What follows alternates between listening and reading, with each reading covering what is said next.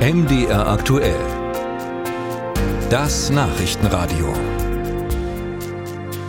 Der Zustrom illegaler Einwanderer über die polnische Grenze nach Sachsen reißt nicht ab. Die Bundespolizei versucht, gegen die irreguläre Migration und die Schleuser mit Schleierfahndung im Grenzgebiet vorzugehen.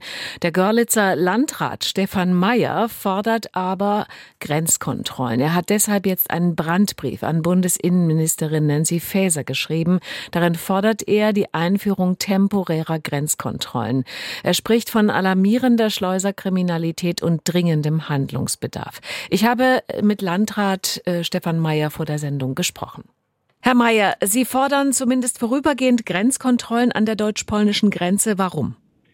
Weil wir gerade jetzt in den vergangenen Wochen ganz verstärkte Aufgriffe der Bundespolizei von Schleusern, die in Größenordnung Personen über die Grenze illegal befördern, verzeichnen und es deutlich wird, dass eben das gestoppt werden muss, diese illegale Migration und äh, gleichzeitig mit dem Instrument der Grenzkontrolle auch die Zurückweisung besteht, dass eben Menschen, die keinen legalen Migrationsgrund haben, dann an dieser Stelle zurück, in dem Fall nach Polen geschickt werden können. Das haben wir gegenwärtig halt nicht. Und deswegen ist es dringend notwendig, um dort auch rechtsstaatlich auch Asylverfahren durchzuführen und nicht äh, jetzt Tür und Tor zu öffnen, dass dort ungesteuert Menschen ins Land kommen. Wer soll an der Grenze sofort feststellen, ob jemand asylberechtigt ist oder nicht? Die Bundespolizei? Es muss ja nicht eine Grenzkontrolle im Sinne von Balken sein, der unten ist und dann stehen die Menschen stundenlang im Stau, sondern es kann ja entsprechend so sein, dass Fahrzeuge, die verdächtig erscheinen, große Transporter und ähnliches dann rausgezogen werden, kontrolliert werden. Aber dahingehend ist eben diese Aktivität notwendig. Und äh, ich erkenne nicht, dass der Bund Alternativen aufzeigt. Äh, wenn Frau Faeser sich hinstellt und sagt, sie ist gegen Grenzkontrollen, dann muss sie sagen, wie sie der Sache sonst Herr wird. Und das passiert gegenwärtig nicht. Und das kann nicht im Interesse von uns allen sein, dass wir die Bevölkerung auch überfordern, die Akzeptanz schwindet und wir Menschen, die auch berechtigt untergebracht werden müssen, weil sie einen Asylgrund haben, dann nicht mehr untergebracht werden können, weil die Akzeptanz in der Bevölkerung nicht da ist. Das ist meine große Sorge und deswegen, glaube ich, müssen wir dort wieder mehr rechtsstaatliches Handeln reinbringen.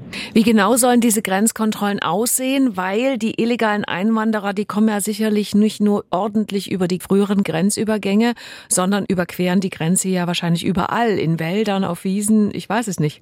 Gegenwärtig ist es tatsächlich so, dass in Größenordnung über Fahrzeuge geschleust wird. Also wir hatten gestern erst wieder eine Aufnahme, wo paar 20 geschleuste Menschen ins Land gekommen sind durch einen Transporter, der natürlich über eine Straße, über die Grenze gefahren ist und nicht über die grüne Grenze.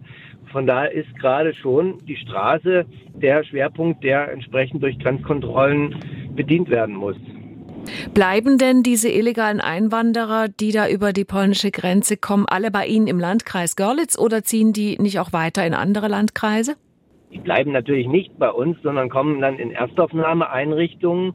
Aber logischerweise über die Verteilung dann Königsteiner Schlüssel landen sie dann doch in den Kommunen und damit auch im Landkreis Görlitz. Und das ist ja auch mein Punkt, ähm, dass es äh, darum gehen muss, das zu steuern und zu unterbinden, dass die illegalen Einreisen jetzt eben die Zahl der Flüchtlinge erhöhen, wohl wissen, dass es oftmals dann wahrscheinlich Verfahren sind, die nicht zum positiven Abschluss kommen. Und demzufolge muss da jetzt auch ein Riegel vorgeschoben werden. Ansonsten überfordern wir hier unser Land vollends. Ist die Situation aus Ihrer Sicht vergleichbar mit 2015?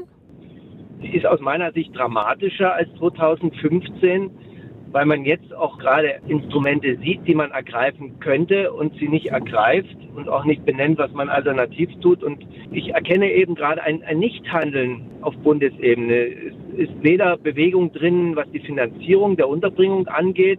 Sie kennen die Kommunalfinanzen im Landkreis Görlitz. Das geht aber auch meinen Kollegen in den anderen Landkreisen so, dass zusätzlich jetzt noch die Unterbringung auch mit zu finanzieren ist. Von daher erwarte ich vom Bund, dass er sich dort stärker äh, beteiligt und dass er für diese Bundesaufgabe dann auch die Finanzierung der Unterbringung sicherstellt. Das passiert gegenwärtig nicht und es passiert aber auch nichts, dass eben Kontrollen eine Steuerung dieser Zuwanderung möglich machen. Das wird eben gerade frei laufen gelassen. Und das ist etwas, was äh, nicht zu akzeptieren ist und was unsere auch Gesellschaft in ihren Grundfesten erschüttert gegenwärtig.